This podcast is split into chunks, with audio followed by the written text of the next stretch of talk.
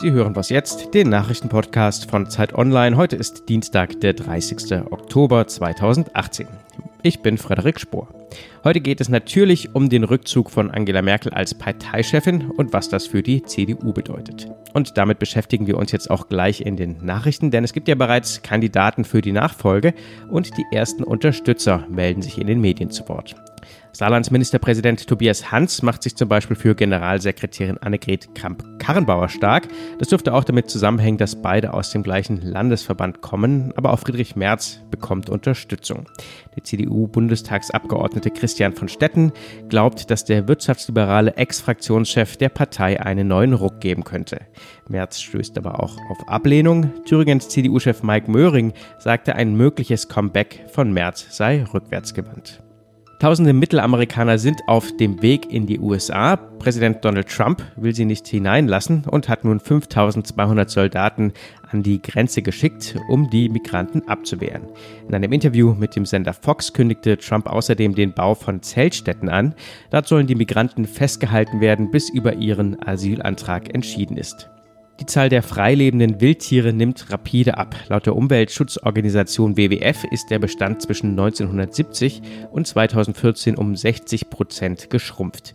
In dem Weltzustandsbericht der Organisation heißt es, vor allem Landwirtschaft, Bergbau und die Ausbreitung von Städten bedrohen die Tiere. Die Umweltschützer mahnen außerdem, dass alle Tiere wichtig sind. Der Naturschutz konzentriere sich aber oft auf beliebte Tiere wie Tiger, Pandas und Wale. Redaktionsschluss für diesen Podcast ist 5 Uhr.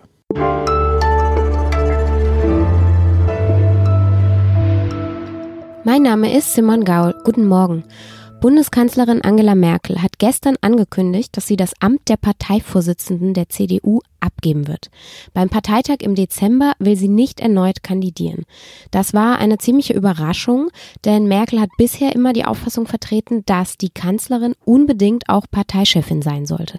Eine Trennung dieser beiden Ämter hat sie kategorisch abgelehnt. Jetzt hat sie ihre Meinung geändert. Unter anderem auch, weil sie sich mit dem Ende dieser Legislaturperiode dann sowieso komplett aus der Politik zurückziehen will. Ich bin überzeugt, wir müssen innehalten ich jedenfalls tue das und ich wünsche mir, dass wir den gestrigen Wahltag als Zäsur nehmen, dass wir alles auf den Prüfstand stellen, was wir spätestens seit der Bundestagswahl bis heute gesagt und getan haben. Und dann könnte in einer solchen Zäsur auch eine Chance liegen für die Volksparteien CDU, CSU und SPD, für alle demokratischen Parteien unseres Landes zu klären, was dem inneren Frieden dient, was dem Zusammenhalt des Landes dient. Ja, von einer Zäsur kann man, glaube ich, schon sprechen nach 18 Jahren Parteivorsitz. Und wahrscheinlich hat die CDU tatsächlich so eine Zäsur auch jetzt nötig. Bei den Landtagswahlen in Hessen hat sie mehr als elf Punkte verloren. Und auch die CSU in Bayern zwei Wochen vorher hatte ein ähnlich schlechtes Ergebnis. Und Merkel führte beide Ergebnisse eben auch darauf zurück, dass die Bundesregierung so unbeliebt ist, beziehungsweise die Arbeit der Union innerhalb der Bundesregierung. Was bedeutet jetzt also Merkels Entscheidung für die CDU und auch für die komplette Union? Bringt sie diesen Neuanfang, den alle sich so sehr wünschen? Und wer könnte ihre Nachfolge antreten? Bei mir im Studio sind jetzt Ferdinand Otto, Politikredakteur bei Zeit Online und Lisa Kaspari aus der Politik-Ressortleitung. Und ich spreche mit den beiden darüber. Hallo. Hallo. Hallo. Ferdinand, diese Entscheidung von Angela Merkel, war das jetzt ein Fehler oder war das schlau? Also so äh, schlussendlich wird sich das wahrscheinlich erst in ein paar Monaten zeigen, aber ich glaube, im Moment war das die richtige Entscheidung. Sie hat nochmal große Autonomie bewiesen. Ja, sie wirkte jetzt nicht irgendwie gedrängt, sie wirkte nicht, als würde sie jetzt an ihrem Amt kleben, sie wirkte so, als hätte sie sich das reichlich lange überlegt. Und ähm, anders als zum Beispiel Horst Seehofer, dem jetzt wahrscheinlich ein, ja, eine Wochen- und Monate lange Debatte noch ins Haus steht, wann er denn jetzt geht, ob er denn noch im Amt ist, warum und wie und alle sind ihm überdrüssig. Das hat Merkel anders gemacht. Ja, sofort nach dem, nach diesem Wahldebakel ist sie hingegangen und hat für klare Verhältnisse gesorgt und ich glaube, dass das auch parteitaktisch ähm, die richtige Entscheidung war.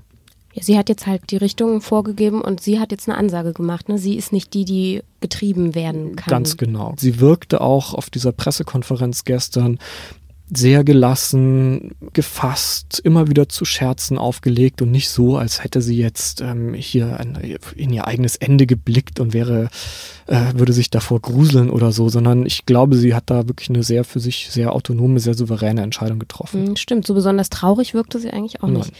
Wer wird denn jetzt ihr Nachfolger? Also da kursieren drei Namen. Zwei haben sich gleich in der Präsidiumssitzung äh, gemeldet. Das sind einmal die Generalsekretärin Annegret Kramp-Karrenbauer und der Bundesgesundheitsminister Jens Spahn.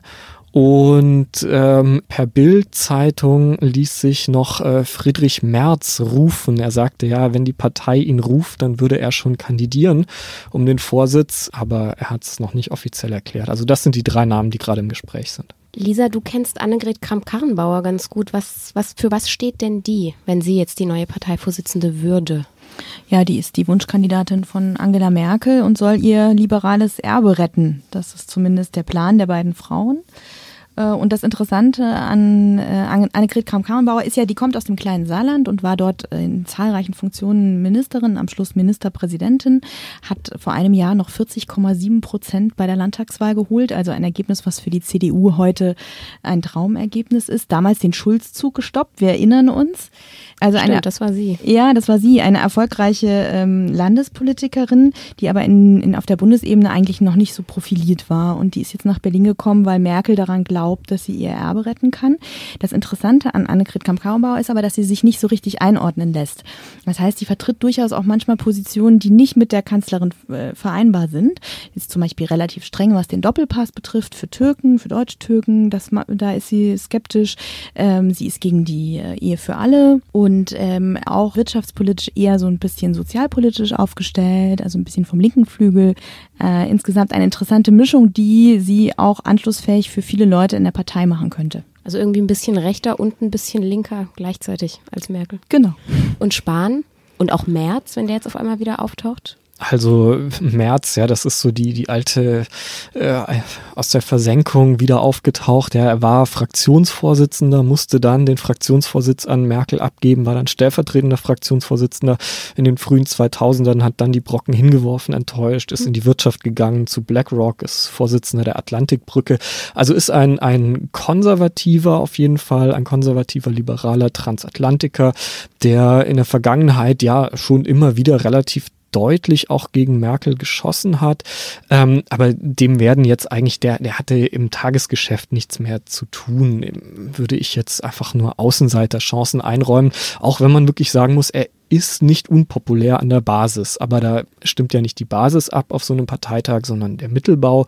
Und ähm, da hat Jens Spahn auf jeden Fall bessere Karten. Er kommt aus einem, aus einem ähnlichen Lager, aus einem eher wirtschaftsliberalen ähm, Position heraus und ähm, ist ansonsten der Hoffnungsträger der Konservativen in der Partei. Ja, er hat sich gegen Merkel da ins Präsidium wählen lassen. Er hat äh, gegen Merkel einen Parteitagsbeschluss gegen den Doppelpass äh, durchgeboxt auf dem Parteitag.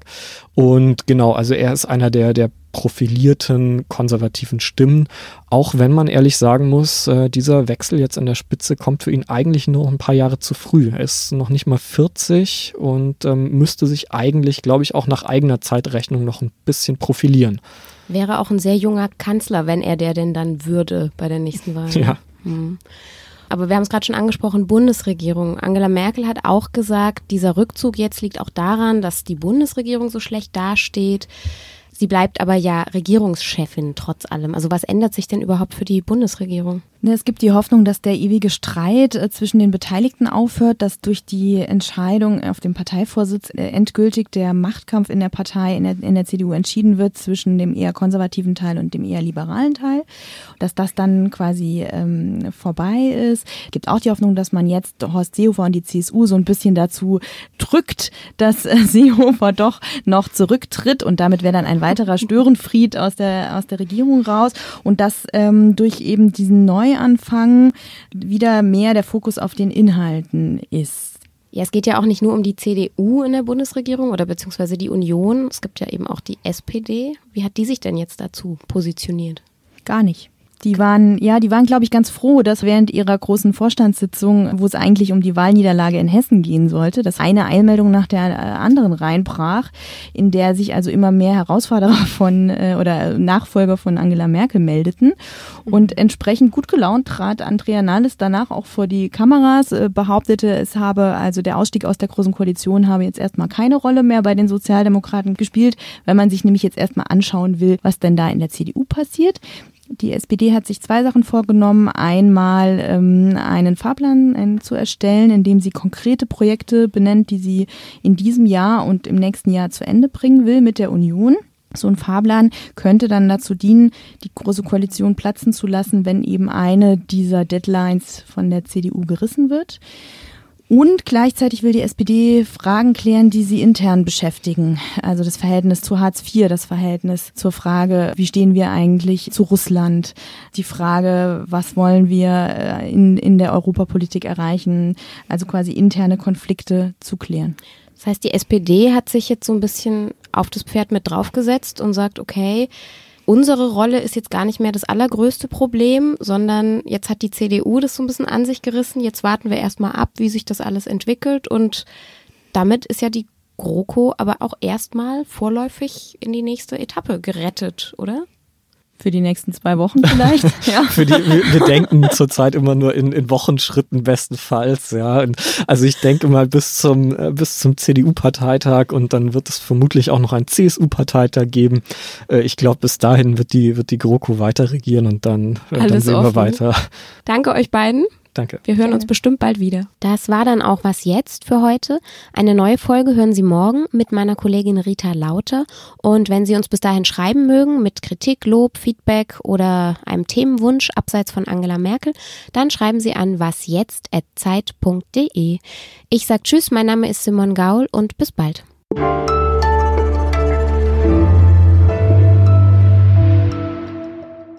Seid ihr emotional? Es wird sich schon ein bisschen was ändern. Das ist ja. nur der Anfang von vielen Dingen, die sich unter Umständen ändern werden. Ja, ich wage meine Prognose, dass morgen die Welt immer noch steht und die Sonne trotzdem wieder aufgeht. Von dem her bin ich da fast so unsentimental wie Merkel bei der Sache.